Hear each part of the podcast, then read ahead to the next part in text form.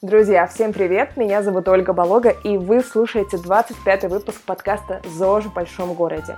В наших подкастах мы рассказываем про разные-разные-разные аспекты здорового образа жизни, чтобы вы могли услышать что-то новое и выбрать то, что подойдет именно вам – а сегодня у нас в гостях Лия Смекун. Она занимается маркетингом и продвижением в медицинской сфере. Она помогает врачам и работникам клиник а, рассказывать о себе, то есть не только лечить хорошо, но и также доносить информацию об этом до тех, кому это может понадобиться. Получился классный выпуск. Я очень рада, что вы сейчас будете его слушать, потому что перед Новым годом, а именно в конце декабря, мы выкладываем этот 25-й подкаст. Перед Новым годом у нас получилось с Лией обсудить обсудить тему планирования той сферы, которая важна для всех нас, это здоровье. Ну и также получился очень веселый выпуск, несмотря на такую серьезную тему, которую мы подняли. Вы можете услышать даже по ходу, как я не сдерживаюсь и смеюсь в микрофон прямо во время записи. Ну, друзья, перед тем, как мы перейдем к разговору с Леей, я хочу напомнить вам, что лучший способ поддержать наш подкаст – это поставить нам оценку в iTunes или в SoundCloud, ну или, может быть, вы слушаете нас каким-то другим способом. Дайте, пожалуйста, обратную связь, это будет очень полезно, и, по сути, это топливо, на котором держится наш подкаст. Да-да, тоже можем сказать, что это именно так. Ну что, переходим к подкасту. Лия, здравствуй. Привет. А, скажи, пожалуйста, что-то о себе а, для наших слушателей, которые, например, совсем еще пока тебя не знают. А расскажи, какие у тебя сейчас основные проекты в работе. Я Лия, мне 36 лет, я живу в городе Гамбурге. А, с ЗОЖем вообще моя жизнь связана крайне косвенно, потому что большое количество модных ныне привычек мне так и не удалось внедрить, вероятно, потому что я в какой-то момент решила, что они модные, но мне не очень подходят. А, но а, из ЗОЖа я бросила курить э, два года назад, этим страшно горжусь. Ну, то есть есть три достижения в моей жизни. Я э, делала восхождение на Эльбрус, родила дочь и бросила курить. И вот. Занимаюсь я тем, что организовываю всякие разные полезные ивенты для врачей и менеджеров медицинских компаний.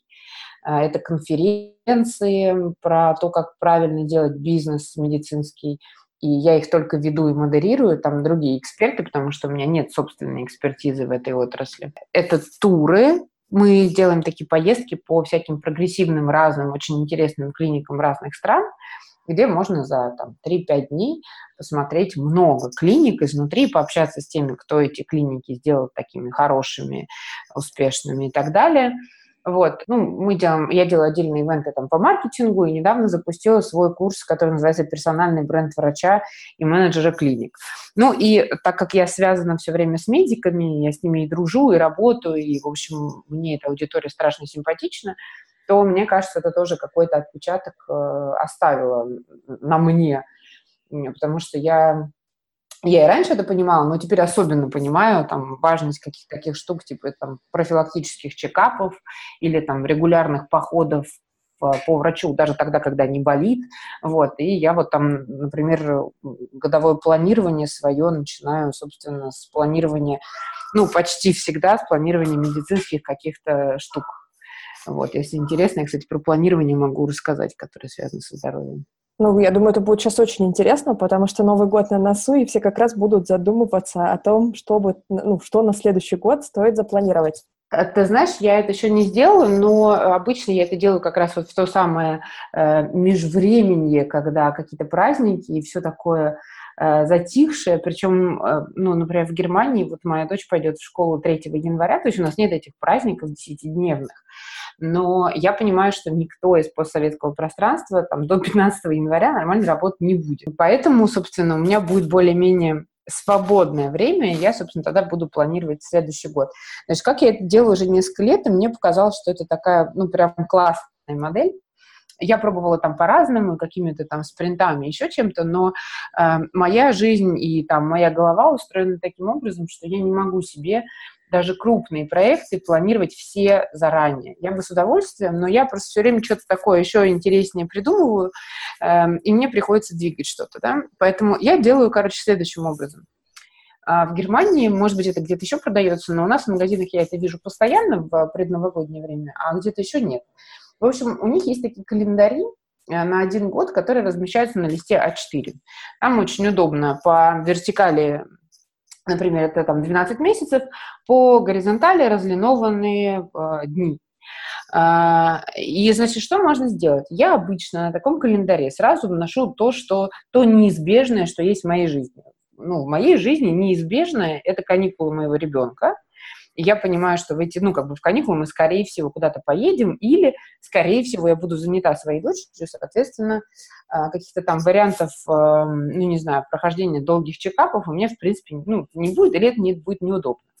Значит, потом я, это я выделила маркером, что вот это, это каникулы. Тем более, что потом становится очень удобно, когда ты уже вот этот весь календарь заполнил, сейчас я к этому вернусь, планировать в том числе и поездки. То есть, когда ты вот это все заполнил, ты можешь сесть спокойно и посмотреть, ага, класс, у нас есть летние каникулы в этом году с такого-то по такое-то число. Просто в Германии это плавающая история.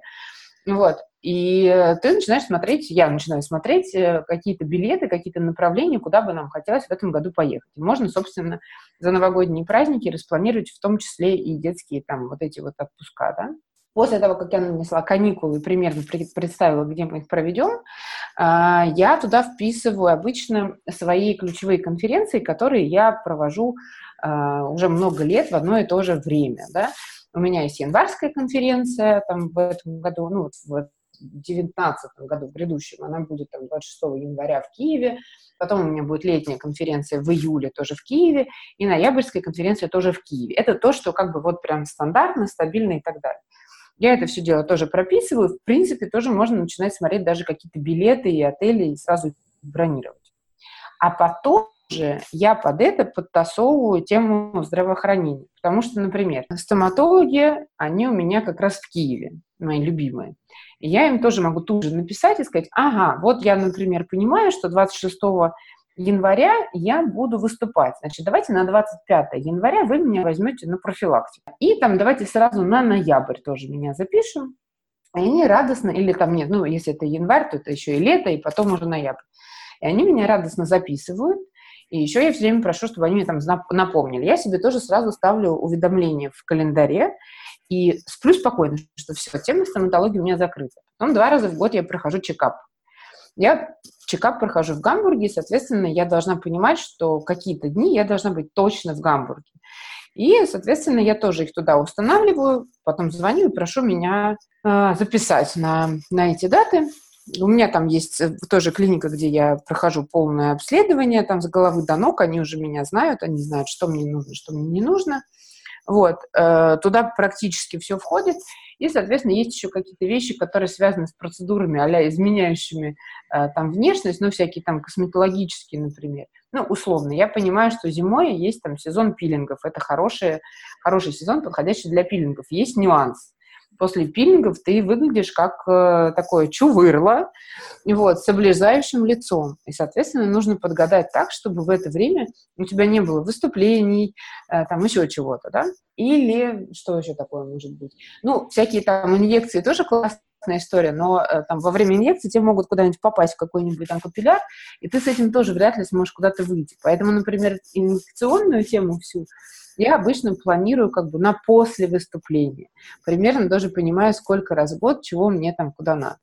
Вот. Э, и таким образом у меня получается понятный календарь с заранее прописанными каникулами, основными выступлениями и э, медициной. И уже потом, когда меня там приходят в голову какие-то мысли, там, не знаю, уже начиная с января это происходит, потому что мне становится скучно как раз вот этот период, когда все спят, э, спят и бухают, вот, и тогда уже я начинаю себе, значит, придумывать, типа, о, класс, они поехали нам, м-м, они сделали нам бизнес-лагерь, например, в Риге. А когда это можно сделать? Я открываю календарь, и у меня там уже не бесконечные просторы с э, всего года, а вполне себе понятные какие-то уже существующие блоки временные, которые я могу чем-то занять, а могу чем-то и не занять. Да? Вот, и получается, это, таким образом, это как бы, я понимаю, что, возможно, это звучит как-то грустно-скучно, но по факту по-другому не получается, потому что вот это вот внезапно, ой, кажется, мне завтра надо к стоматологу, по, ну, там, потому что, оно обычно не удается, потому что у всех хороших врачей там это все занято, ну и так далее. Вот, собственно, вот такая штука. О, слушай, спасибо, здорово. Надо будет поискать такой календарь, Не видела у нас таких ни разу.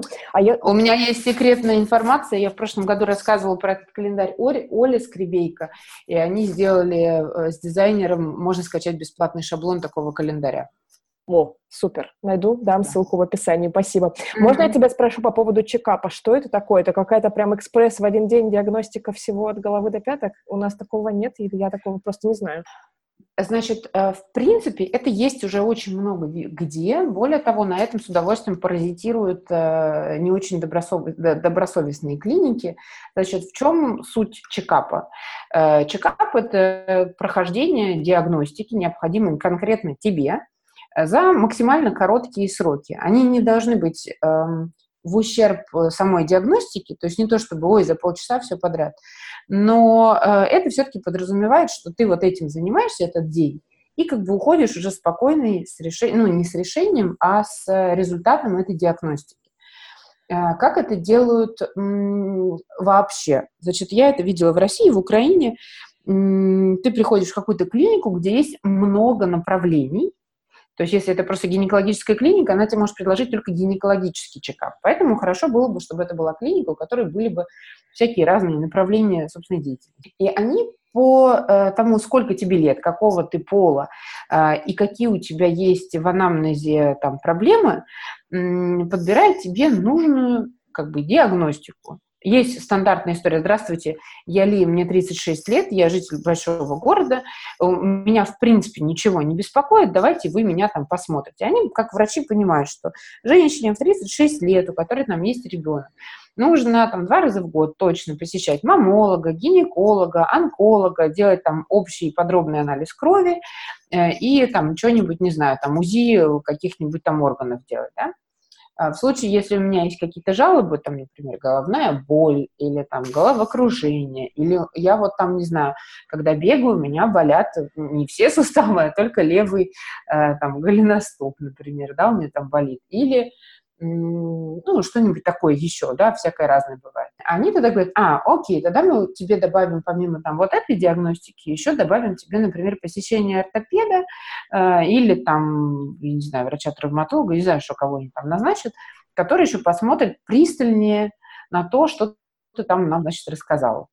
Вот. В чекапы редко очень включают стоматологию, потому что обычно стоматологические клиники отдельно, а все остальное отдельно. Поэтому к стоматологам я просто советую всегда ходить на там, два раза в год на профилактическую чистку, и они обычно в процессе чистки еще что-то там посматривают, что там у тебя с состоянием зубов. Это очень полезно, потому что, ну, во-первых, считается, что чистые зубы не болеют, а во-вторых, э, очень удобно держать под контролем, там, не знаю, вот у вас на восьмом зубе кариес, а какая степень необходимости мне сейчас идти лечить? Ну, давайте я вам скажу, что, типа, по шкале 10 у вас сейчас там кризис на уровне 4. Я говорю, окей, я могу еще там полгода походить? Да, полгода, наверное, можете. Через полгода я прихожу, говорю, ну что, что там? Он говорит, в принципе, никакого прогресса нет, можете еще походить. Ну, то есть, угу. и тут ты уже как бы не то чтобы готов, но ты вроде как сам принимаешь решение по поводу собственного здоровья, да, и ты знаешь, что там принципе можно сходить, но глобально завтра не должно тебя там клюнуть куда-то в темечко. В Германии это выглядит так. Ты приходишь в клинику, они есть прям специальные чекап-клиники, у них очень хорошее диагностическое оборудование, всякие МРТ, КТ, УЗИ, там, что там еще. Вот. Э, ты к ним приходишь, и они тебя, в общем, довольно подробно, вот около часа спрашивают обо всем, что связано с тобой, как с организмом. Рожала, не рожала, сколько ты спишь, что ты ешь, есть ли у тебя аллергия, занимаешься ли ты спортом, если нет, то почему, если да, то каким и как часто, что ты чувствуешь, когда ты этим спортом занимаешься, как ты там спишь, эм, не знаю, как изменилось там, давно ли ты живешь в этом месте, или ты только переехал. Если ты только переехал, не знаю, там, как тебе кажется вкус воды какой, да, ну, то есть какие-то вот такие всякие вещи. Вот, после этого они тебе дают какую-то рекомендацию, ну, по сути, список необходимых э, анализов, которые ты должен, ну, не должен, которые ты можешь сдать для того, чтобы понять вообще у тебя в принципе, вот в тебе, как в теле, сейчас все ок или есть какие-то сложности. Вот, они там, не знаю, меня регулярно проверяют сердце, там какое-то что-то связанное с мышцами, э, делают УЗИ, там щитовидки, еще чего-то для того, чтобы понять, как там вообще в норме, не в норме. И да, первый раз, когда ты проходишь чекап, особенно если тебе говорят, «А у вас все хорошо, ну, вам бы там, не знаю, чуть больше, там, не знаю, спортом заняться. Ты такой выходишь и думаешь, блин, выкинутые деньги. Ну, потому что в Германии такой чекап может стоить около тысячи евро, и выходишь такой, типа, ну вот ты что приходил? Но я, собственно, стала это делать после одного момента. Я вообще, наверное, сейчас звучу как старая бабка, надо мне добавить какой-нибудь э, стук спиц, знаешь, чтобы если люди, которые нас слушают, чтобы они чувствовали, что я такая прям старушка, веселушка. В общем, я это стала делать после одного события. Э, у меня был стартап э, много лет назад, который вообще занимался телемедициной. У нас в штате работало 300 врачей, и они дистанционно отвечали на какие-то вопросы.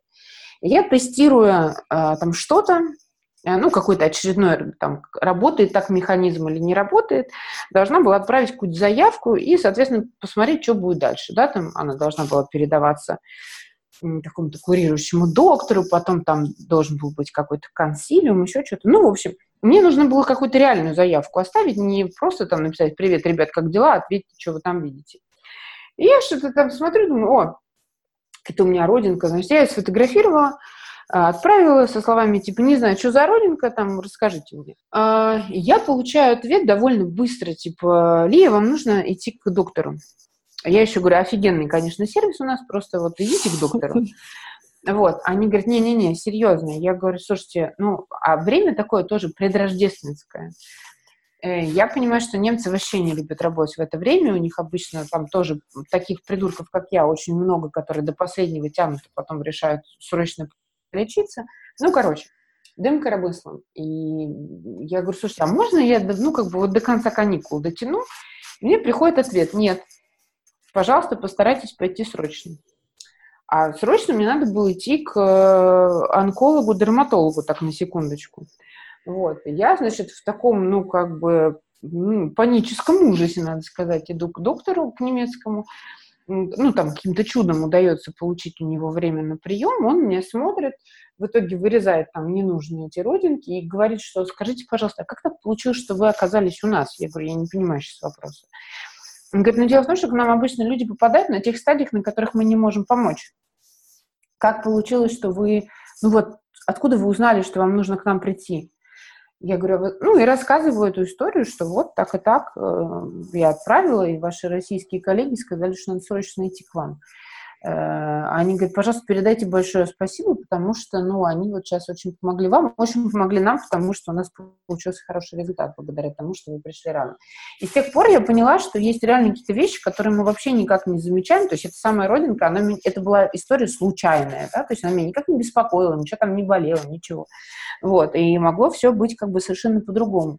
Поэтому с тех пор я решила, что, наверное, э, ну, глупо перекладывать ответственность за собственное здоровье на там какую-то ситуацию, потом рассказывать, что врачи не смогли помочь, еще что-то, если можно просто все время держать на контроле. Ну, вот как-то так. Слушай, ну это очень классная история. Спасибо тебе за нее и за идею вообще с чекапами, потому что, ну, я могу сказать тебе, что я тот еще ипохондрик, если там что-нибудь кольнуло или еще что-то, то я могу сразу побежать, а еще хуже что-нибудь почитать в интернете. Благо вот, вот для того, чтобы вот для того, чтобы тебя спасти от этих ужасов, я тебе советую просто делать это планово, типа по два раза в год, и тогда, когда у тебя что-то где-то будет колоть, ты будешь более-менее спокойно и, по крайней мере, срочно не бежать, понимая, что с тобой на самом деле и где там происходит. Да, вот здорово. Это действительно бы очень так успокаивало.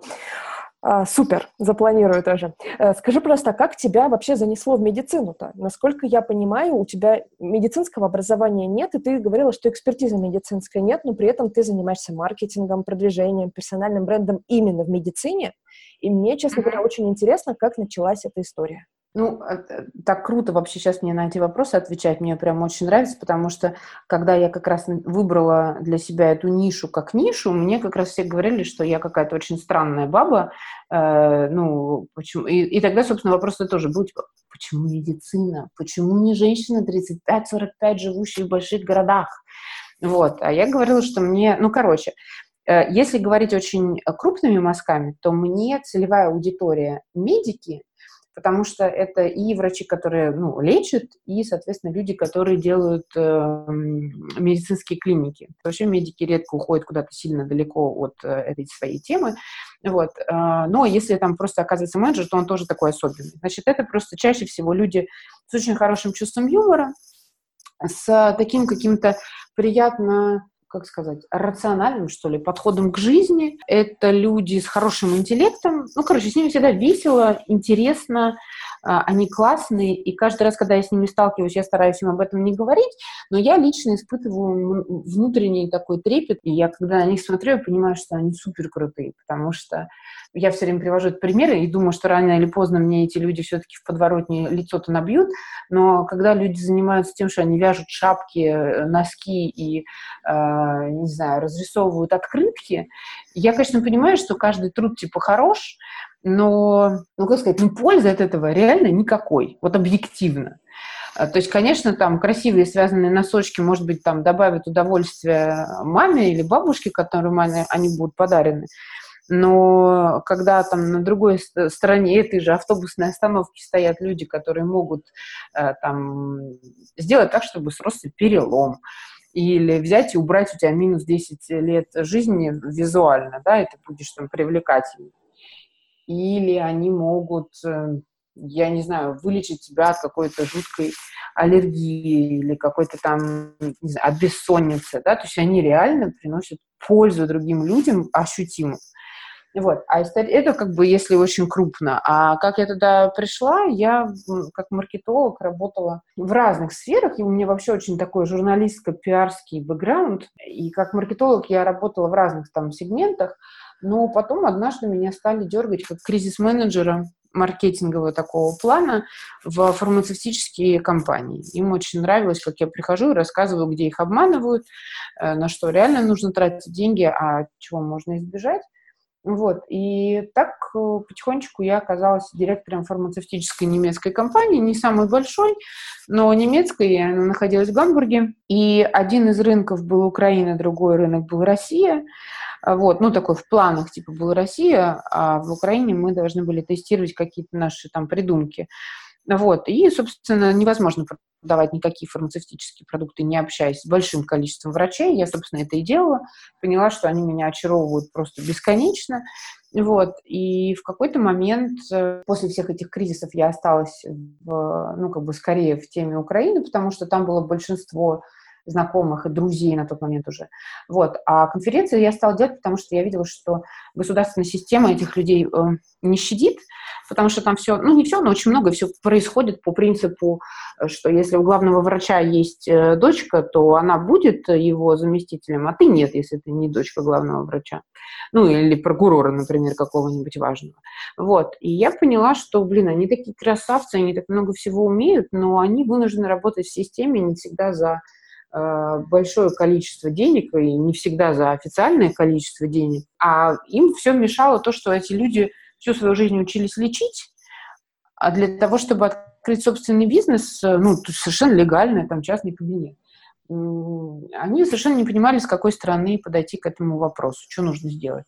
И я увидела, что вот этих сложностей, их на самом деле не очень много, и решить их можно даже без там, какого-то второго высшего образования – я собрала все эти вопросы, нашла крутых экспертов, которые могут эти вопросы просто вот превратить в ответы, и провела первую конференцию в Киеве.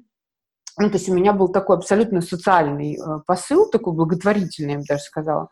Вот, и билеты я продавала исключительно с одной целью, даже не чтобы это все дело отбить, что само по себе логично, я никогда не работаю там, ну, то есть работать в минус, это вообще не моя история. Вот, для того, чтобы они просто пришли, потому что я понимаю, что бесплатно розданные билеты – это отсутствие людей в зале с гарантией прям 100%. Вот, я очень удивилась, что после этой конференции, я-то была уверена, что мы закрыли все вопросы, они сейчас счастливо пойдут делать свои бизнесы. Вот. А они стали меня спрашивать даже следующее. Вот. Я, честно говоря, вообще была не готова к этому вопросу. Я, кстати, с тех самых пор уже редко там на одной конференции рекламирую другую. Э, но вот с тех самых пор я с этой аудиторией, она уже расширяется, ну, она уже сильно расширилась, потому что тогда пришло э, человек, наверное, ну, может быть, 120. Мне просто никто не сказал, что 120 человек для рынка частной медицины Украины – это очень много. Я думала, что и у меня тестовый такой формат – вот. Ну, теперь, теперь я считаю, что это очень мало, и собираются они у меня регулярно, и, в общем, там уже совершенно другая тусовка происходит. Но вот с тех самых пор я, я с ними плотно, и у меня все продукты, связанные только с медиками, и видеоканал для медиков, э, и экскурсии по клиникам для них же, и какие-то мы сейчас книжку будем выпускать, даже две, и они тоже для медиков. Ну, короче, вот так. Слушай, а бывает такое, что к тебе э, пристают э, люди какие-то с вопросами медицинского характера? Ну, то есть начинают уже воспринимать тебя Конечно. как врача или эксперта? А, а, ты знаешь, они пристают ко мне, в общем, слава богу, пока еще с более-менее правильными вопросами, в том смысле, что они меня не спрашивают, как бы мне полечить вот это или вот это. Они спрашивают у меня, эм, значит, чаще всего меня спрашивают вот в таком смысле две вещи. Первое – подскажи врача, который круто делает вот, и дальше там многоточие, и, и дальше все что угодно. Второй вопрос обычно связан с лечением за границей, ну, так как э, почти все уже привыкли, что я живу в Германии, вот, и часто меня спрашивают про а посоветуй э, клинику или доктора, который делает что-то лучше всех э, за границей. Вот, ну и тут у меня тоже есть свои ответы, потому что тема лечения за границей, она такая очень очень тонко, я обычно как раз от советов уклоняюсь, я знаю несколько, ну, то есть я там доподлинно знаю несколько клиник, которые лучшие в своей теме в мире, и они находятся в Германии, и обычно, если есть вот эта тема, я говорю, что туда стоит обращаться, обращаться. а если это какой-то запрос, ну, ответ на который мне неизвестен, то я обычно отправляю в какие-нибудь большие конторы, которые как раз такой информацией владеют. Вот. Ага. Ты знаешь, пока ты рассказывала про врачей, которые очень крутые в своей работе, но при этом не умеют продвигаться, да, не могут себя продвинуть или тем более создать свой бизнес, я вот вспомнила какой-то пост Тёмы Лебедева, который у себя в блоге писал, а, почему-то, говорит, меня часто спрашивают, посоветую хорошего врача. Вот, он говорит, я всегда советую звонить 03. То есть, говорит, э, он говорил, что я считаю, что там, российские врачи самые лучшие, меня там несколько раз спасали именно просто из скорой помощи. То есть звоните, они классные. Слушай, тут, тут э, дело такое, ну, на мой взгляд, это действительно э, во многом очень дело везения, потому что э, такое количество большое факторов, которые влияют на результат.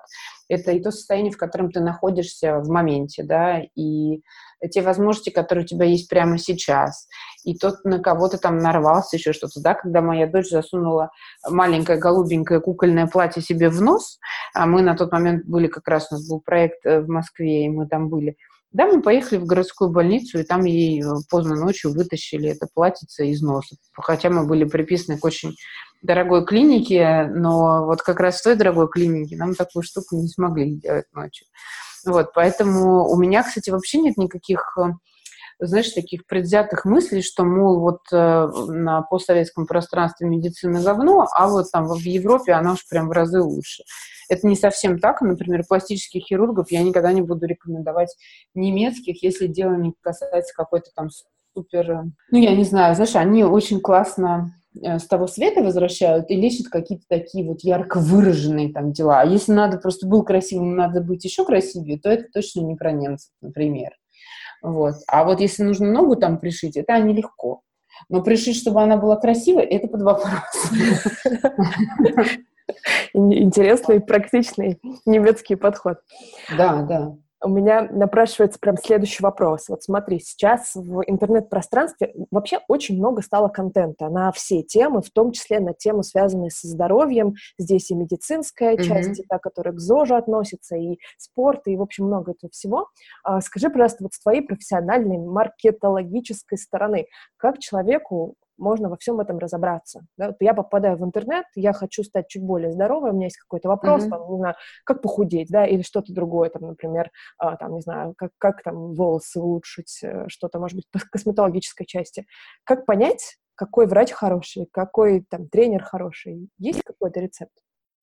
Ну, вот я бы, наверное, прям какое-то несколько количество... Короче, я бы, наверное, конечно, сказала, что надо ориентироваться на, э, на опыт э, других людей в том числе, потому что э, там и отзывы, и все остальное хорошо бы повыбирать. Понимаешь, чем менее как сказать, травматичная тема сама по себе, тем больше у тебя вариантов попробовать. И я, конечно, если говорить про, я не знаю, как привести в порядок волосы, как похудеть, там еще что-то, я бы, конечно, брала, ну, что-то, какие лайтовые варианты, да, когда ты открываешь интернет, и причем лайт варианты в смысле задачи тоже, потому что вот как похудеть за три дня на 25 килограмм, ну, тут сомнительный сам вопрос, да. Другое дело, что если ну вот я когда бросила курить, я поправилась на 10 килограмм. Для меня это была прямо проблема, которая меня очень тревожила.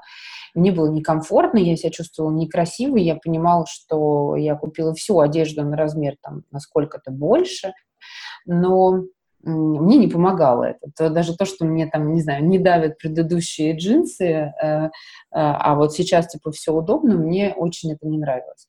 Я с темой веса как бы занималась э, планомерно, и надо сказать, что даже при всех моих, как бы, ну, условно говоря, связях и возможностях, у меня не получилось это сделать так быстро, как мне хотелось.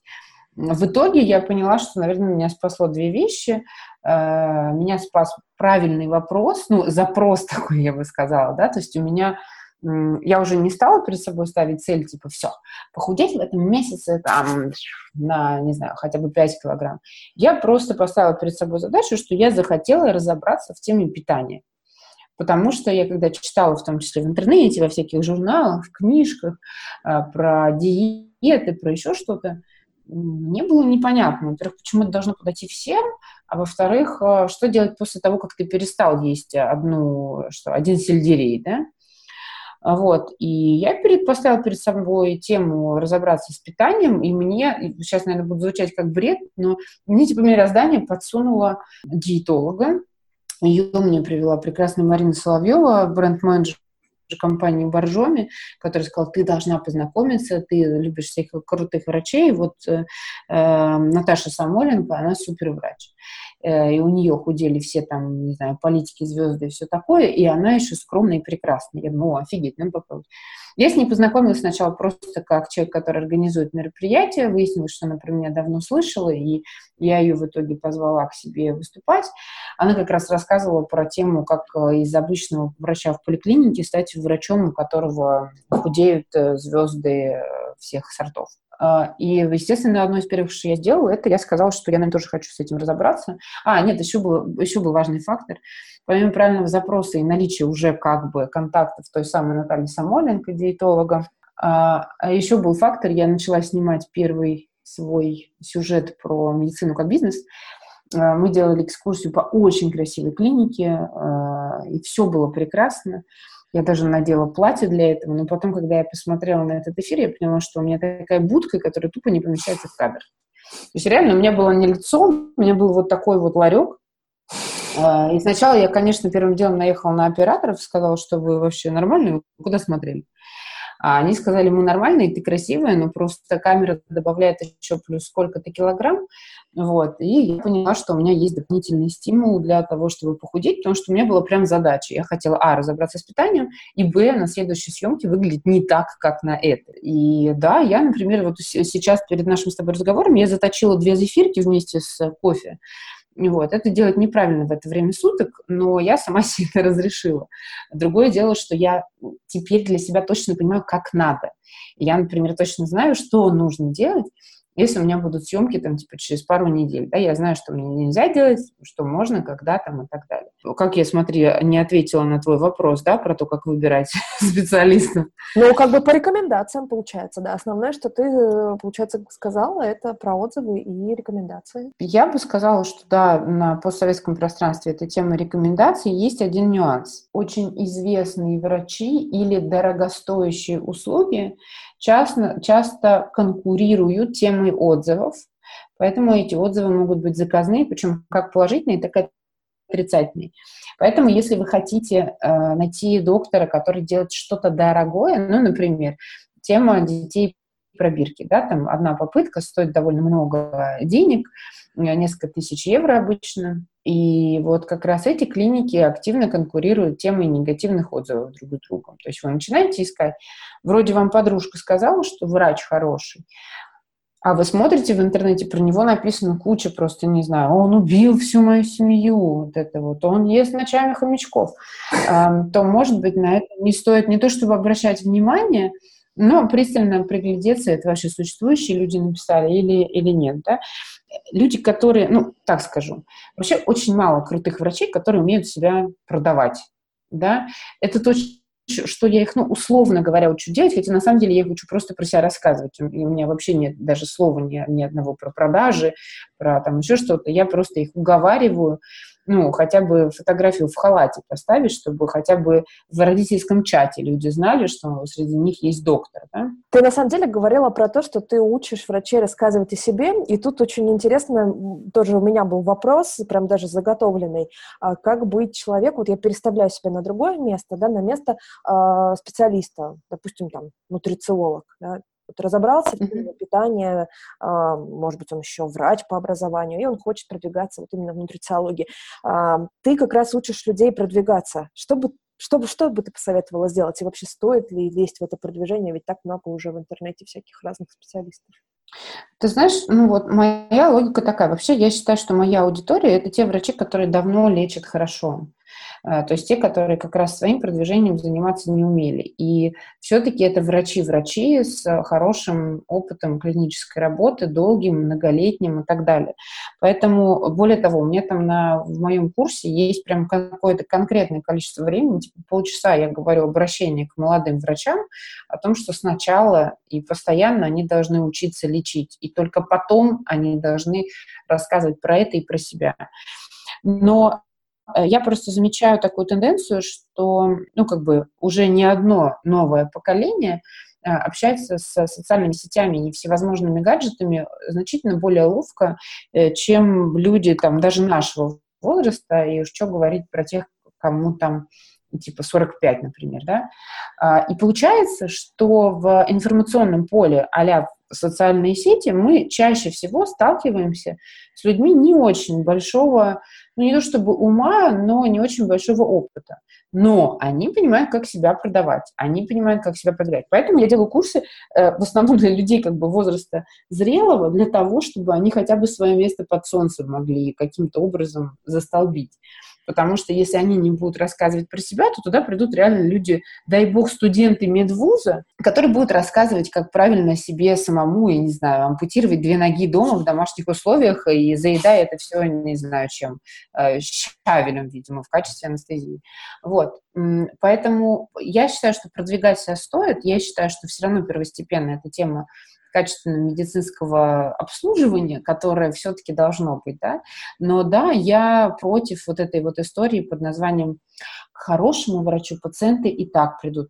Да, правда придут. Ну, просто к вам будут приходить 10 пациентов э, и все, а к ним будет приходить 40 пациентов и ставить очередь на полгода и платить 8 раз дороже. А вы будете страшно обижаться э, на, на мир вокруг, да, и рассказывать, что вот, э, вот вам-то не очень повезло, или вот вы-то заняты там профессий, а человек занят социальными сетями. Поэтому, чтобы не обижаться, я все-таки считаю, что нужно и пациентам давать, в общем, больше выбор, да, нужно заниматься своим продвижением. Это абсолютно классическое персональное продвижение в социальных сетях. Просто э, я, ну, не только в социальных сетях, просто они самый дешевый, легкий и быстрый способ, пожалуй, да и можно сделать это вообще бесплатно. А, и еще один нюанс, что мы так или иначе все равно проводим время в соцсетях. Зачем их кормить собой, если можно быть продуктом и ну, не, не что-то потреблять, а что-то создавать. Вот. Другое дело, что это не обязательно могут быть какие-то мои курсы, есть миллион вообще всяких разных, очень приятных даже э, и курсов, и семинаров по персональному бренду. Другой момент, что там в основном примеры такие приводятся, которые очень сложно натянуть на глобус медицины, и очень сложно себе представить девочку, которая заготавливает тортики или, ну, там, кем-то таким еще, и, ну, пытаться продать услуги проктолога, да, после этого, ну, или даже там что-то писать про проктологов. Вот, это моя больная такая аудитория. Так что да, я считаю, что продвигаться надо, у этого есть все те же механизмы, просто я на своем курсе подбираю все примеры, и там я понимаю эту боль, и я понимаю, что когда мне стоматологи говорят, я не могу больше, ты понимаешь, я не могу больше публиковать эти зубы, от меня отписываются мои дети, потому что они не могут это видеть. Вот, ну и мы там придумываем, как именно еще можно там заменить зубы на что-то еще, да. Слушай, ну это прям моя такая больная тема, потому что для меня тема зубов и брекетов была очень актуальна. У меня там последние лет пять прошли под знаком стоматологии, и как-то зубы на меня таргетировались в Инстаграме, да, это правда было ужасно. Э, слушай, давай тогда, чтобы вот завершить эту тему, прям от, у тебя попросить такую, не знаю, минутку рекламы для тех наших слушателей, кому сейчас действительно актуально продвижение. Может быть, у нас есть врачи или люди, которые к этому близки. А можешь рассказать про свой ближайший курс или какое-то э, онлайн-мероприятие, в котором можно было бы поучаствовать? И мы бы дали на него ссылку в описании. А, ты знаешь, мне кажется, что самое эффективное и бюджетное – это подписаться на меня в Фейсбуке mm-hmm. и регулярно пробовать делать то, что я там советую. Потому что я читала вот тут на ДИС буквально 22 числа свой курс, и я пока не знаю, когда я его буду делать еще раз, а, ну, потому что я его делаю тогда, когда интересно мне. Я вообще вот думала тоже делать одноразово в сентябре, я сделала его в Одессе, туда приехало 170 человек из четырех стран, вот, я что-то не ожидала такого аншлага, а потом, короче, пока не знаю, когда будет мой ближайший курс, в онлайне я его не делаю осознанно, потому что я понимаю, насколько быстро уходит в сеть любая информация, которую ты в онлайне рассказываешь. А, мне она очень дорога, потому что я читаю 6 часов, и там просто все, чек-листы, э, не знаю, как, э, как написать правильный пост, как правильно сделать прямой эфир в Фейсбуке, как правильно оформить страницу, о чем писать. Ну, короче, там прям реально все по пунктам, как должен выглядеть идеальный заголовок, какие должны быть фотки, все-все-все. И да, я просто считаю, что если на меня подписаться там в Инстаграме, в Фейсбуке, то пользы будет много, особенно если это пытаться применять. Потихонечку атрофировалась тема практики. Нам кажется, что если мы послушали мастер-класс, а, особенно если мы его купили, а, то мы, в принципе, уже молодцы. Но на самом деле мы не молодцы. На самом деле мы потратили деньги и время, если мы ничего не будем применять из того, что мы услышали, то мы прям вообще не молодцы. А, поэтому я прям заклинаю, читайте бесплатные источники, пробуйте применять. Вот нравится вам ли, возьмите, погуглите в Ютубе, что есть бесплатного из моих продуктов. Там много всего есть. Я тоже делала всякие разные интервью, они очень полезны. Э, там и про сервис в медицине, и про продвижение в Инстаграме. Э, и они могут быть не самые свежие, но вот только если вы прослушаете и скажете, я это все, и тут очень важно, не знаю, я это все уже делаю. Вот только тогда имеет смысл, не знаю, написать мне, хотя у меня там анонсы всех ближайших мероприятий всегда тоже есть в Фейсбуке, в Инстаграме, но вот только если вы уже не только услышали, там что-то прочитали, поняли, можете рассказать и даже обучить. вот если вы это все сделали уже, и что-то у вас там не идет, но только тогда я вам просто настоятельно рекомендую пойти потратить деньги ну, в поисках ответа на какой-то еще вопрос, который у вас есть. Да, да, да, точно. Прям тема сегодняшнего дня моя. Сегодня прошла большой очный семинар у Игоря Мана. Не первый раз уже, а, наверное, третий. А, ну, и он всегда говорит одно и то же. Мне не жалко делиться, все вам расскажу, все отдам, что есть, все равно ничего не сделаете. Ну да, я могу сказать не, тоже, не, не совсем то же самое. А, у нас с Игорем Маном очень прикольное есть косвенное знакомство, потому что я была преподавателем в Академии народного хозяйства, по-моему, до сих пор там числюсь. У меня был курс э, Digital Marketing, он был, я его стала вести в 2009 году, так, на секундочку. Вот, и у меня там были дипломники, э, у которых, соответственно, я была дипломным руководителем, и там кто-то был из рецензентов. И вот однажды мне приходит мой дипломник, приносит бумажку, я думаю, ну, там очередная какая-нибудь Э, Маргарита Степановна из отдела кадров, значит, этой компании, где он работал, мне приносит, а там рецензия от Игоря Мана. Вот. Я говорю, ну, все, Дим, в принципе, ты, наверное, можешь даже не защищаться, так по моему ощущению. Вот, так что мы с ним классно знакомы. Но да, я по своим э, тоже вижу, что они все хотят, они выходят со словами «Офигеть, мы все поняли, как круто, и как легко это можно сделать, и вообще». И ты нам все там, ну, ну, все замечательно. Из 100 человек 10 начинают что-то делать. И самая ржака, и самый magic в том, что если ты начинаешь делать что-то, у тебя получается все. Вот в случае медиков это именно так работает. Потому что если девочка, которая шьет белые футболки, ей нужно убиться, чтобы доказать, что ее футболки нужно купить. А если это доктор, который вдруг начинает, просто выходит и говорит, привет, мне кажется, вы не все знаете, но на самом деле я врач, стоматолог детский, у меня опыт работы 20 лет. Э, я за то, чтобы лечить детей без анестезии, но я их развлекаю просто по полной программе. У меня есть детск...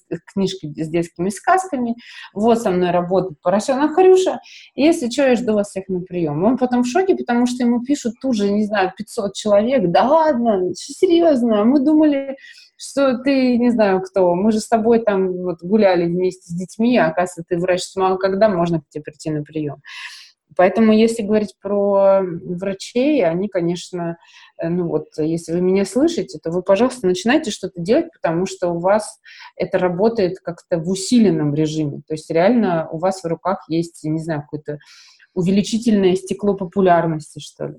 Отлично. Все, дадим ссылку на твой профиль в Фейсбуке прямо в описании нашего подкаста. И я перехожу к тому, чтобы мучить тебя вопросом про тебя. Хочу узнать, что, что у тебя есть в жизни зожного. То есть, ну вот смотри, ты уже начала про несколько моментов, да, ты сказала. Ты сказала про то, что бросила курить. Очень mm-hmm. такая интересная для меня тема. Я помню, что ты это делала у Никиты Маклахова на курсе. Mm-hmm. И, по-моему, ты была первым человеком, который не пытался какую-то привычку внедрить, а пытался от привычки избавиться. Ты знаешь, было там, там с Никитой было круче, потому что это был не курс. Мы с ним познакомились после его подкаста у Таи, он рассказывал, у него потом была такая проба пера, он делал мастер-класс, ну, такой какой-то курс про то, как делать подкасты, кстати. Вот. Я это все прослушала и поступила как все.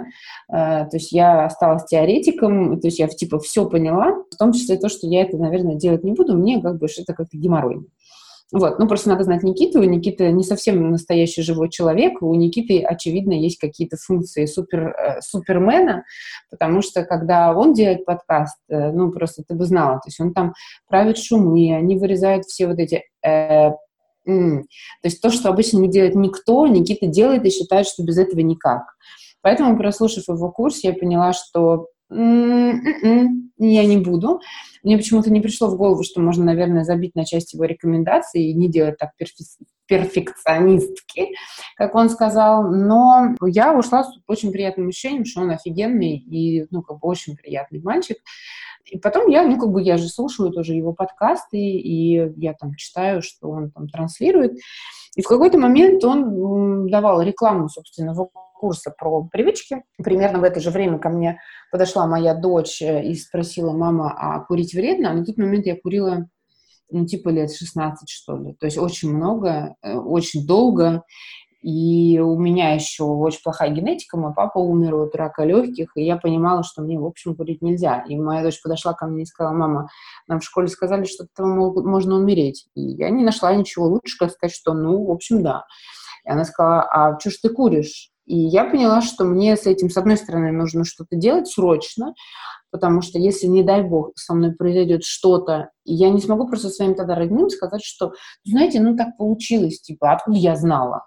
Вот, потому что когда ты идешь по улице, тебе падает кирпич на голову, ты реально как бы не виноват в том, что тебе упал кирпич на голову. А если ты знаешь, что у тебя, у твоего организма есть генетическая склонность к какому-то заболеванию, которое точно усугубляется вот тем действием, которое ты совершаешь регулярно, ну тогда ты прям виноват, если что. И я поняла, что я не справлюсь сама, то есть я вряд ли смогу вот этот бычок затушить и сказать, что больше никогда. И в это время Никита рекламировал свой курс по привычке, и для меня как бы привычка там бегать была какая-то неочевидная, а привычка, что я курю, очевидная. Я написала Никите, что, Никит, смотри, какая история. Ну, вот ты учишь типа хорошим вещам, а можешь отучить от плохих. И тогда он сказал, что давай попробуем. То есть я даже не помню, что он мне там что-то гарантировал, обещал или еще что-то. Он какие-то дал мне там установочные вещи на старте, ну, и серии, что если мы начинаем, то это серьезно, да, что это не, не поиграли и забыли, а что ты вот, ты будешь, ты хочешь. Я говорю, да, я хочу, я буду все делать. Вот. И я как-то так даже без его там заверений просто поверила, что, что не то чтобы все будет хорошо, но мне показалось очень классным, что я это делала не одна. И дальше ну, если интересно, как это было, я могу про это рассказать. На самом деле очень интересно, особенно интересно, что у тебя, э, что изменило в твоей голове что-то, да, что ты перестала это делать, прям вот. Я не знаю. То есть я не могу это разобрать на составные части. Я могу сказать, что мне помогло, во-первых, то, что я просто доверилась Никите, и он вот говорил что-то делать. Я это делала и не оценивала. То есть там, например, было задание курить столько, сколько ты куришь, обычно, просто, например, там ставить галочку. Покурил и поставил галочку. Все. И вместо того, чтобы сказать, господи, что за хрень мы вообще тут делаем-то, да, э, я курила и ставила галочку. Вот, потом надо было, вообще мне очень процесс этот э, помог многие вещи, ну, как бы рассмотреть, да, потому что я, посмотр... я поняла только тогда, в какие на самом деле моменты я курю. Потому что если бы меня спросили до этого, я бы сказала, ну, когда я нервничаю или когда я там долго кого-то жду, вот мне типа делать нефиг, я покурю. Оказалось, что это не так. Оказалось, что там часть коммуникации с людьми была выстроена с курением. Там, я разговаривала с подружками по телефону, и мне потом очень сложно было, потому что нужно было какие-то вещи, э, ну, где-то нужно было вместо этой сигареты что-то вставлять. И мне казалось, что это неправильно, потому что, ну, я не знаю, там какие-то конфеты, орешки, еще что-то. Ну, потому что получалось какие-то, блин, подмены понятий. Мне было очень сложно это как бы переваривать внутри собственной головы, да, потому что оказалось, что вместо того, чтобы просто там, м-м, я хочу курить, вот, оказалось, что там прям целый какой-то вот каскад всего, да, что мне надо было там, не знаю, не выходить курить на балкон с мужем, и я долгое время вообще пыталась как-то в это время чем-то себя занять. Да, сейчас мне все равно. То есть можно курить рядом со мной, там, поодаль, можно предлагать мне сигарету, я не хочу, я не курю. Вот. Но потом случился такой момент, мы с ним какое-то количество вот этих заданий прошли, и я прилетела после своей какой-то очередной конференции в Тбилиси к друзьям, и от Тбилиси город, в котором на тот момент там курили все везде и так далее, и это там алкоголь, алкоголь, курение, все такое логичное совершенно, вот, и я прилетела туда с бронхитом, э, полностью вообще была уверена, что я там выпью чаю, красного вина, и меня все отпустит. Но меня не отпустило, и я поняла, что у меня там высоченная температура, и я просто не могу встать. я два дня лежала и пишу Никите, я говорю, Никита, может быть, мы бросим курить, потому что я не то, что курить не могу, я в туалет не могу сходить без вот этого покачивания и хватания за стены. И он мне сказал, причем все до этого момента, все было максимально лайт, вот прям максимально лайт. То есть я там могла там даже что-то не сделать, и, ну, единственное, что у нас был уговор, что я в этом признаюсь, да, то есть я там нигде не вру, не, не халтурю, но я могла там что-то не сделать, ему потом написать, типа, слушай, блин, ну вот я там не сделала, хотя, повторюсь, задания были, ну, наипростейшие. И тут вот первый раз, э, когда у меня этот бронхит, я сказала, что давай, наверное, мы уже все-таки, может быть, все, может, откажемся. Он мне первый раз сказал какую-то очень жесткую фразу, я не помню ее точную формулировку, но, может быть, она в общем фоне мне такой показалась. Но суть была в том, что ты имеешь в виду, что если ты мне сейчас говоришь, что ты не куришь, то это все, вот совсем все. И если ты закуришь, ты перечеркнешь все, что мы делали. А мне, с одной стороны, эти задания были как бы очень легкие, но какие-то страшно геморройные. Ну, то есть, блин, вот, э, вот эти мелочи, которые добавились обязательные в моей жизни, они были вот, ну, мне в тягость, так скажем. А, а дальше начался самый ад, потому что там, пока я болела, ну, мой организм был увлечен тем, что он болеет, Э, кашляет и все такое. А потом, когда он поправился, вот тут начались конкретные, конечно, экзерсисы, и меня колбасило прям по полной программе. Ну, я не уверена, что так, такая же ломка у наркоманов, но э, меня очень здорово выручал Никита. Он тогда жил в Таиланде, и, видимо, нам сильно помогала еще разница во времени. Потому что я хорошо помню ситуацию, в которой в 3 часа ночи по моему времени я ему пишу, говорю, Никита, я умираю, я хочу курить. Вот. И он просто в тот момент был на связи, не знаю, специально, случайно. Но он меня просто там каким-то образом, может быть, это была частическая психотерапия, он мне, ну, условно, там, дистанционно держал за руку, он мне там не жалел ничего, но, но это было там, типа, ну, давай, хорошо. Я помню, что один раз он меня так обманул, говорит, давай так, сейчас нет, утром. Вот. И вот это сейчас нет утром, я такая, ты серьезно? Он говорит, абсолютно. Утром покуришь. Вот. Я там легла спать, проснулась утром, а он мне пишет, типа, ну что, курить будешь? Я говорю, я не хочу. Вот. Э, ну, в общем, вот это вот его присутствие личное меня очень здорово выручило, хотя я знаю нескольких человек, которые мы потом с ним написали большую статью, я со своей стороны про свои эмоции ощущения, а он написал, собственно, всю методологию, которую мы там использовали. Я знаю несколько людей, которые бросили курить, просто прочитав этот материал. То есть, э, может быть, для кого-то сам лично Никита вот так вот рядышком и не так нужен. Но факт, что этот человек умеет это делать, да, потому что до него я как Марк Твен бросала 150 раз и считала, что это очень легко. Потом тут же закуривала. Да, помню статью, найду и дам тоже ссылку в описании. Mm-hmm. Скажи, а вот по своему опыту можешь сказать, э, можешь дать какой-то совет человеку, который хочет бросить курить? Вот сейчас, например, нас слушает и хочет бросить курить. Ну вот, идите, читайте статью, идите к Никите. Угу. Если, не, не так, если вы прочитаете и поймете, что вы это можете сделать сами, то делайте сами. А если вы поймете, что вам в этом нужна помощь, идите к Никите. Более того, он такой очень ответственный мальчик и совсем не продающий свои услуги. Поэтому если вы ему напишите, Никита, у меня вот такая ситуация, и напишите подробно, сколько лет вы курите, когда вы курите, какие у вас ощущения, почему вы хотите бросить. И напишите ему, если он поймет, что он не может вам помочь, я не знаю, по какой причине, он так и скажет, я не могу вам помочь. Но если он скажет, что он возьмется, у вас все шансы. Супер. Возвращаясь к вопросам про тебя, скажи, что еще из зожного есть в твоей жизни? Вот ты затрагивала тему правильного питания. Что у тебя сейчас осталось? Да, я, да, я умею, я так скажу, я научилась правильно питаться. Это подходящий для меня формат. Мне очень понравился подход. Это Наташа Самойленко, это врач-диетолог, она живет в Киеве. У нее есть несколько книжек. Э, и, кстати, очень много бесплатной информации есть у нее, например, в Инстаграме. Э, есть очень много всяких разных интервью, где она тоже рассказывает очень подробно практически про всю свою методику. Поэтому это все про то, что а, можно много найти и попробовать и посмотреть. Да?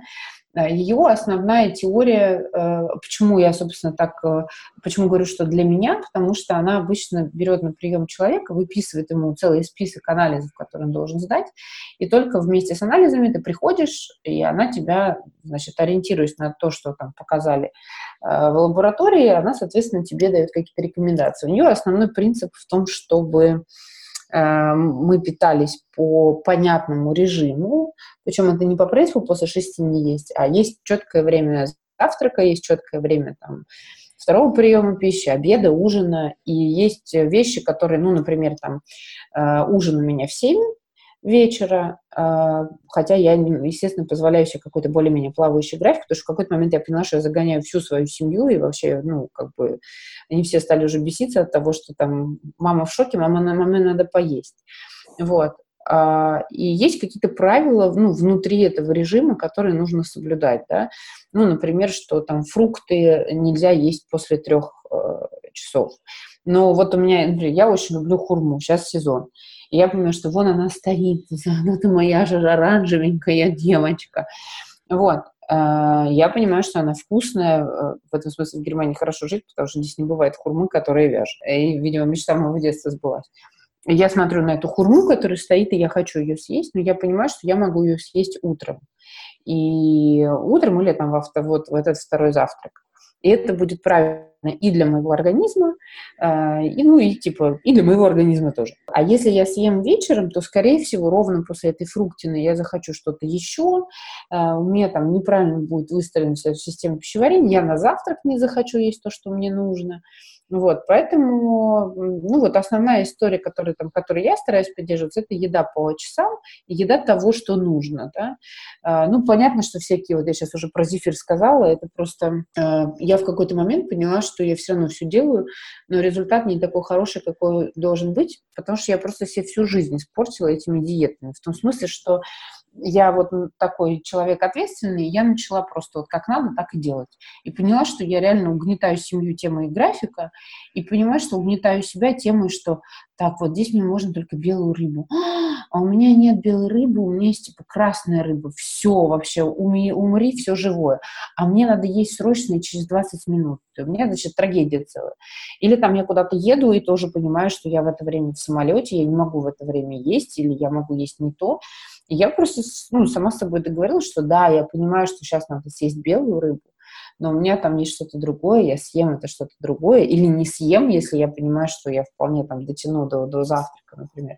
А во время путешествий в дороге я просто самой с собой договорилась, что это те дни, когда я не то, что могу есть все, я не запихну в себя какую-то ерунду, вот там, сильно осознанно, сказал человек, который съел сегодня зефир вечером. Но я просто понимаю, что я себя значительно хуже буду чувствовать, если я буду стараться вот все непременно невзирая ни на что, есть то, что нужно. Поэтому у меня такой какой-то, ну, то есть я понимаю, как, как в идеале, я стараюсь э, этого придерживаться, но стараюсь делать так, чтобы ну, вся моя жизнь не превращалась только в тему режима питания.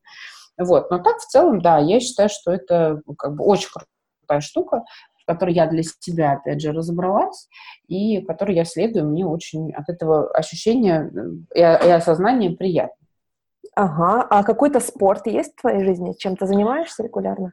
А, ты знаешь, у меня прям вот, наверное, полгода, как нет никакого спорта. Я себе случайно сломала ребро летом, и с тех пор я вообще ничем не занималась. Наверное, сейчас зимой вернусь к какому-то, какой-то попытке побегать. В принципе, у меня просто такая удачная история. Я долгое время занималась профессиональным балетом, ну, как долгое, до, до подросткового такого осознанного периода. И у меня очень хорошая мышечная память, чистый фарт. Поэтому, если мне нужно привести себя в форму, то я при помощи каких-то домашних упражнений и там эпизодического бега очень быстро вхожу в эту форму. И на регулярной основе, ну, знаешь, у меня есть какие-то там эпизоды, когда там мне хочется, там, какое-то время я занималась йогой, и мне очень нравилось. Я там пыталась бегать, но бегаю я обычно как раз не летом, как нормальные люди, а зимой как ненормальный, потому что мне кажется, что таким образом я как-то перебарываю тему зимы, и вот и что это холодно, и все. Ну, в общем, как-то вот так. Ну, бег мне пока не дается. Я думаю, что у меня проблемы с техникой. А, все пытаюсь кого-нибудь из тех, кто бегает хорошо, за, загнать где-то к себе на озеро, чтобы они меня посмотрели и сказали, что я делаю не так. Какие-то еще есть у тебя свои зожные секретики, лайфхаки, что-то, что у тебя в жизни присутствует? Ты знаешь, у меня, наверное, весь ЗОЖ, э, ну вот, наверное, нет. Единственное, что я просто очень внимательно к себе отношусь. В том смысле, что вот как мы начали с темы э, медицинских этих чекапов, да, я, например, эм, э, я выступаю очень много, и я вот, например, понимаю, что перед какими-то серьезными мероприятиями у меня бессонница. Я реально очень плохо сплю, я очень плохо себя чувствую на утро. Тут у меня сейчас какая-то история с давлением, вот из-за того, что мне было плохо перед выступлением. Э, но до того, как началась тема с давлением, я просто понимала, что окей, значит, у тебя мероприятие, может быть, ты не будешь спать. Поэтому давай мы там какую-нибудь, там, не знаю, масочку на глаза найдем, заранее скачаем какой-нибудь усыпляющий там фильмец или аудиокнижку. Под мой эмо прекрасно спится, театр в исполнении Рутберг бесподобно усыпляет. А, и, соответственно, я тогда уже себя, ну, то есть это, опять же, история про внимательность к себе, да, то есть у меня есть скачанная там какая-нибудь медитирующая музыка, я не беру гаджеты там задолго до сна специально, чтобы там, ну, не, не шевелить э, не, не сетчатку, не сознание каким-то дополнительным образом. Я там, не знаю, проветриваю комнату. То есть я понимаю, что я перечисляю, ну, как бы банальные вещи. Но в ситуации обычной жизни они мне не нужны, поэтому я на это забиваю. Или если я там путешествую, я много летаю в самолетах, и я, соответственно, там, не знаю, у меня там есть патчи глаза, у меня там специальный крем для рук. Я никогда не забиваю на какие-то вещи, которые ну вот, которые скорее, наверное, не про ЗОЖ, а про красоту, но в теории я могла бы приехать и вымыть голову шампунем в э, отеле, у меня от этого прическа не портится. Но я с собой вожу там одной любимой марки практически все, что э, то же самое, что дается в отеле, но просто там просто целая история про ароматерапию. И я понимаю, что вот этот процесс, там 20 минут в душе, и я выхожу новым человеком, потому что мне кайф. И я вот стараюсь себя вот этих удовольствий жизненных не лишать, там, я не знаю, я понимаю, что я страшно кайфую, когда у меня там идеальный маникюр. Я буду ходить на него каждые две недели, и мне поливать вот эту историю, там, сколько держится шелак, да. Поэтому это не столько про здоровый образ жизни, сколько про, наверное, внимательный образ жизни по отношению к самой себе. Здорово. Так, ну давай тогда уже плавно подходить к завершению нашего сегодняшнего выпуска. Э, хочу тебя попросить, э, с учетом того, что сейчас Новый год, новогодние праздники впереди, а, какой-то дать такой вот один прям совет или такую какую-то основную рекомендацию а, нашим слушателям, которые начнут составлять новогодние планы начнут ставить себе какие-то цели в плане там, здоровья, зожа, красоты, эм, думать о себе, наверное, захотят в следующем году побольше. Что бы ты им посоветовала? Много чего, я же советовать-то люблю. А, во-первых, мне кажется, что удачное планирование решает вопросы, в том числе бюджета и так далее, да, потому что когда тебе нужно завтра срочно и болит, это всегда дороже и непредсказуемее.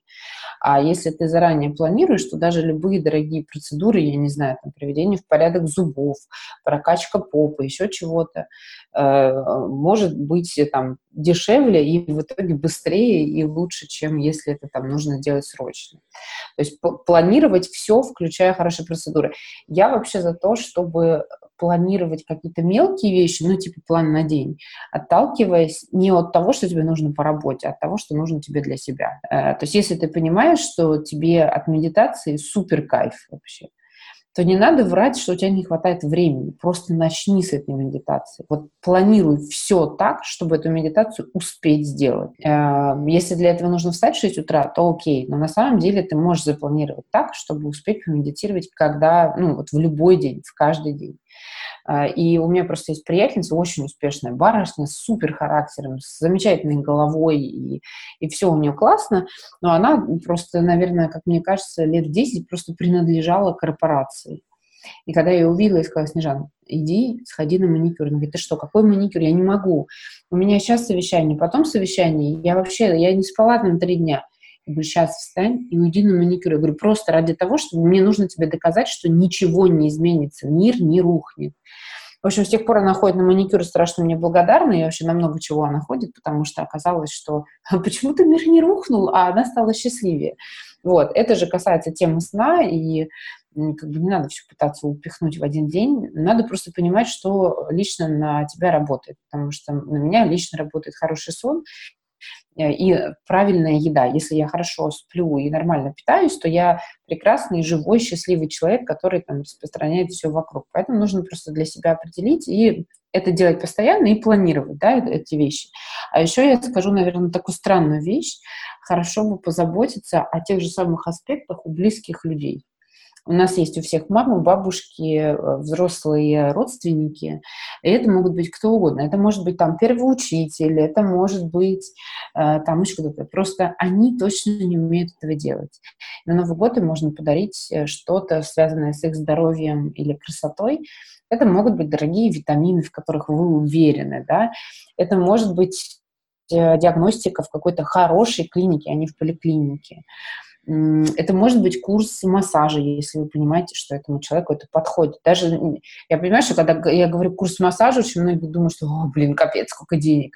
Но на самом деле вызвать массажистку на э, там, 10 сеансов э, массажа шеи, это не так дорого. Э, особенно, тем более, что платить ей нужно не заранее всю сумму, а постепенно. Вот. Но вы сделаете человеку супер подарок. Вот. И, кстати, там про маму и бабушек отправить их на маникюр с педикюром тоже отличная история. Я понимаю, что это не совсем про ЗОЖ, но вы просто не понимаете, что это круто удлиняет их жизнь в смысле радости, и это такая забота, которая, ну, которая очень правильная, да, это не, не просто 8 килограмм картошки купить и на балкон поставить. Вот, что еще? А, ну и, наверное, как бы из последнего э, точно совершенно не стоит э, экономить на себе, ну потому что, а смысл? Ну вот, как по мне, но если вы точно понимаете, что вот этот розовый коврик для йоги, он будет вам приносить радость каждый раз, когда вы его достаете, то это обязательно нужно сделать. У меня, правда, тут была исполненная фантазия не на тему коврика для йоги, но расскажу пример. Мы раньше жили в Гамбурге в квартире, которая была очень подходящей для э, нашей дочери, когда она была ребенком, сидящим в коляске. А, но это был район, который не доставлял мне лично никакой радости. И я вообще говорила, что Гамбург – это отвратительный город Г, и вообще, как здесь можете вы все жить, и что вам тут нравится, я вообще не понимаю, ни туристов, ни тех, кто здесь живет постоянно. И вообще ужас, ужас. И мы собирались возвращаться в Мюнхен, где мы жили много лет назад. Вот. А потом я просто решила, что надо дать шанс городу. И я говорю, давай переедем в район красивый, вот визуально красивый. Мы с мужем переехали, с ребенком переехали в красивый район. И ты понимаешь, я два раза в день говорю себе за это спасибо. То есть, когда я выхожу из дома, когда я возвращаюсь, я говорю, Господи, как хорошо, ну как вот прекрасно же, и дверь красивая, и соседи хорошие, и тут ресторанчик, и тут ресторанчик, тут озеро, тут красивые машинки, тут э, красивые домики, и деревья, и вообще все. И я реально понимаю, что мы могли бы историю с... Да нет, ну что же, у нас хороший район, мы тоже жили в хорошем районе. Ну, почему бы нет? То есть это я про то, что иногда стоит э, пренебречь темой э, такой тупой практичности и как бы отдать предпочтение тому, что доставляет удовольствие. Поэтому, если вам доставит удовольствие, вы знаете коврик для йоги, и вы реально ковриками для йоги пользуетесь, тогда можно купить именно тот, который вам вот снится ночами. И на этом не экономить, и от этого будет много пользы. Ты знаешь, мне кажется, тут есть такие два психологических момента. Во-первых, э, иногда кажется, что ты такой весь эгоистичный, там думаешь только там об этом своем коврике. Но на самом деле, когда ты это пробуешь уже, вот ты решаешься, да, то ты понимаешь, что когда у тебя внутри все наполняется да, от этого, то ты миру можешь дать больше. Ты просто в лучшем, ну, как ты говорила, в лучшем настроении, да, о себе позаботился, теперь маску на себя надел, теперь можешь маску на Да, надеть. конечно. Ну, конечно. Да, еще мне кажется, тут есть такой момент, что некоторым людям нужно какое-то внешнее разрешение, что вот можешь сходить на маникюр, да, а, можешь о себе заботиться. Вот считайте, что вот прямо сейчас вы его получили, можете. Да, друзья, Алия Смекун разрешила вам. Заботьтесь о себе. Друзья, это был 25-й выпуск подкаста «ЗОЖ в большом городе». У нас была в гостях Лея Смекун, и, по-моему, получилось очень про внимание к себе.